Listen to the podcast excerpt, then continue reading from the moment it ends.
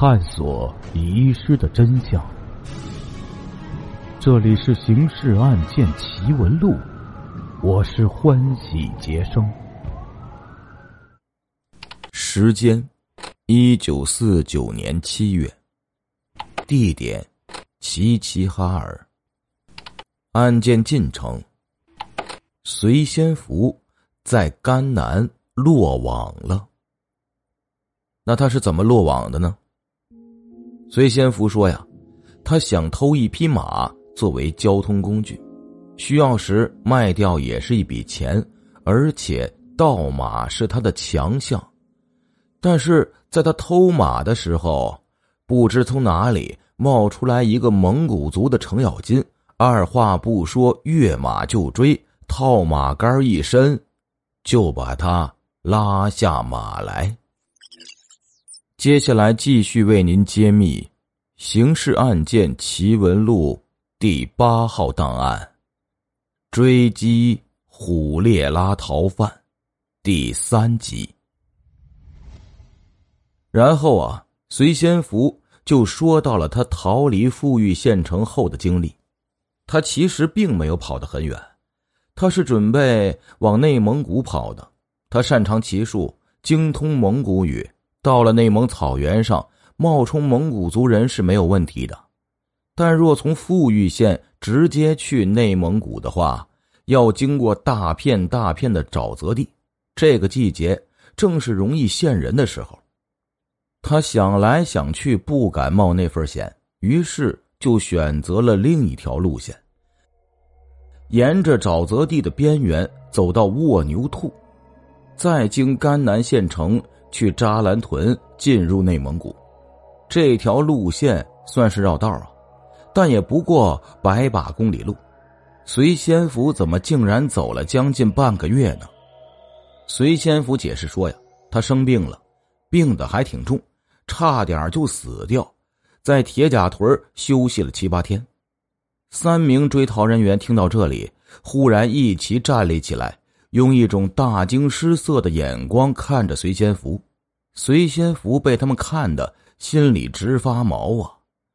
别责怪追逃组三位师太，这事儿摊在谁身上，恐怕都不可能保持原先的那份从容镇定。因为铁甲屯的名字听上去似乎很平常，但该屯子的实际情况却使人谈虎色变。半个多月前，铁甲屯儿发现有人患了虎烈拉，幸亏呀发现的早，地方政府卫生部门立刻采取措施，把全屯二十多户人家隔离检查。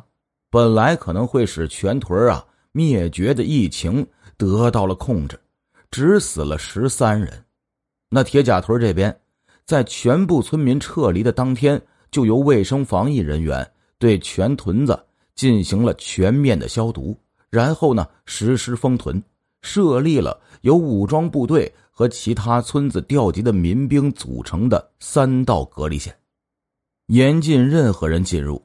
不可思议的是，眼前这个逃犯竟然悄然潜入了铁甲屯，在该屯停留了十几天，患上了很有可能就是虎列拉的疾病，而且居然不治而愈。活着走了出来。现在第七追逃组面临着一个严重问题：眼前这个落网的要犯，竟然是从疫区逃出来的，而且看来已经患上了虎列拉。那此刻是否痊愈还难说呀？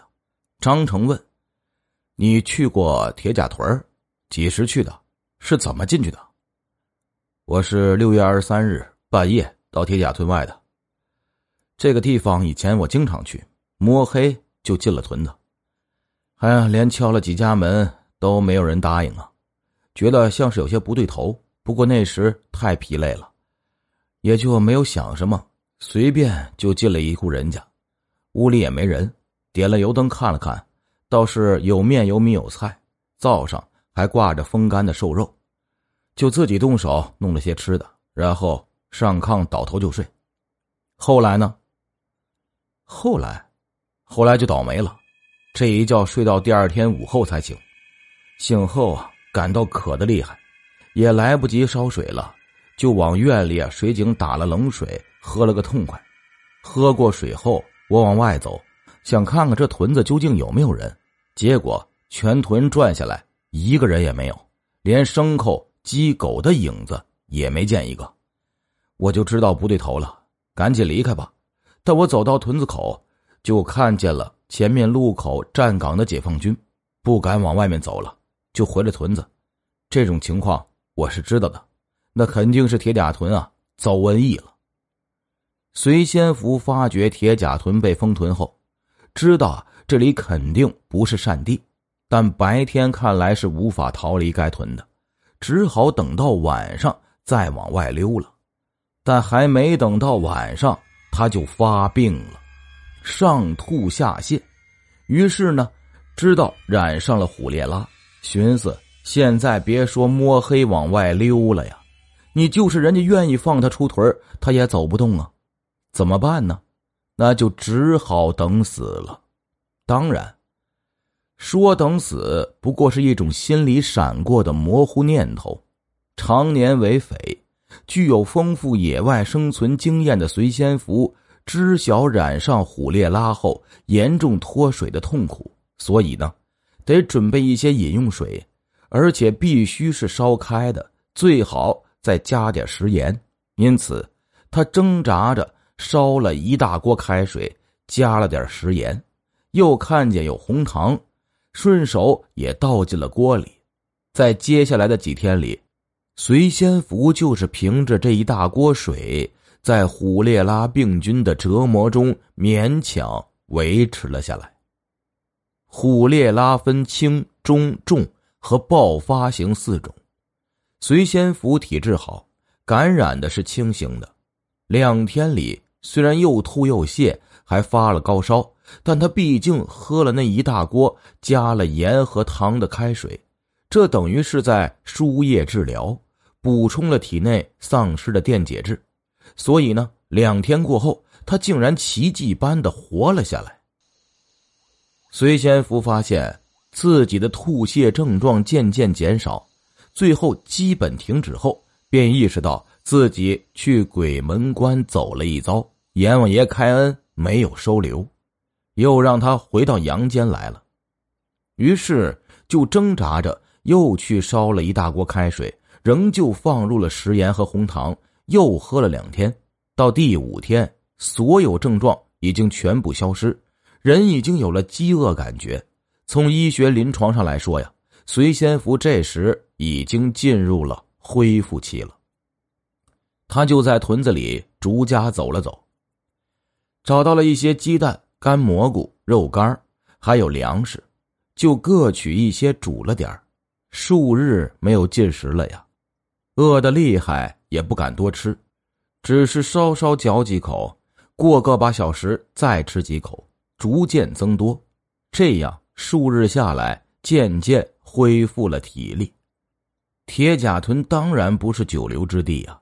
于是，趁黑夜的掩护，悄悄溜出了部队和民兵组成的封锁线。追逃组三位听了隋先福的这番交代，又惊又怕，因为啊，虎烈拉感染者即使侥幸存活下来，体内还携带着虎烈拉病菌。这种病菌随着携带者的排泄物排出人体后。在自然环境中就会传播开去，健康人只要感染上虎烈拉病菌，就会爆发新的疫情啊！那张成身为组长，知道自己此刻肩负着的责任之大，甚至已经超过了追捕隋先福。他把苗清元、史大斗叫到隔壁屋子，商量如何应对这一紧急情况。一番紧张的讨论后。他们做出了以下决定：严密封锁这一情况，即使看守所内部，也仅限于两位所领导知晓。两位即刻轮流值班，随时准备处置各种情况，立刻向当地政府卫生部门报告此事，请求迅速对隋先福进行虎烈拉病情鉴定，将原已单独关押的隋先福予以隔离，其排泄物暂不处置，按卫生防疫人员的指令办，向省军警联合追逃指挥部领导报告，听取指示后再决定如何走下一步。当地政府接到报告，随即向省政府紧急汇报。省领导立刻指令卫生厅火速核实并处置逃犯携带虎列拉病菌之事。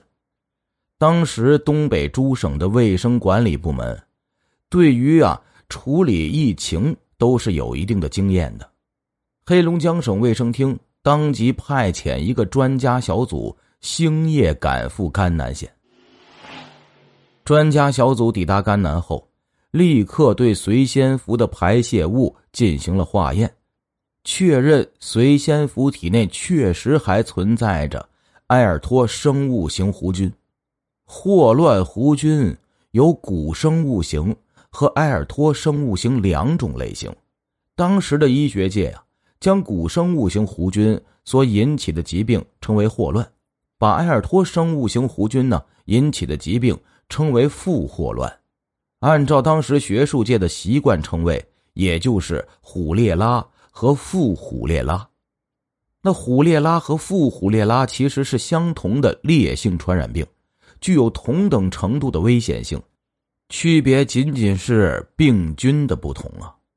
专家小组确认，隋先福确实感染了烈性传染病，而且还没有康复的情况之后，提出了建议，对看守所。进行严格的消毒，所有人员，包括随仙福入所以后上过班的看守所工作人员，一律予以隔离，立即进行检疫化验。对于随仙福本人进行封闭式隔离，由看守所医生按照专家小组指定的方案进行康复式治疗。该病人在未曾完全康复之前，不宜移押他处。这样。隋仙福就交上了好运了呀！不但没有人来提审他，甚至也没有看守员来烦他，任他在单人牢房里干什么。而他的伙食则大大的得到了改善。看守所方面为了使他尽快康复，好早早的把这尊瘟神送走，让伙房一天给他开四餐，餐餐有肉有蛋，主食管饱。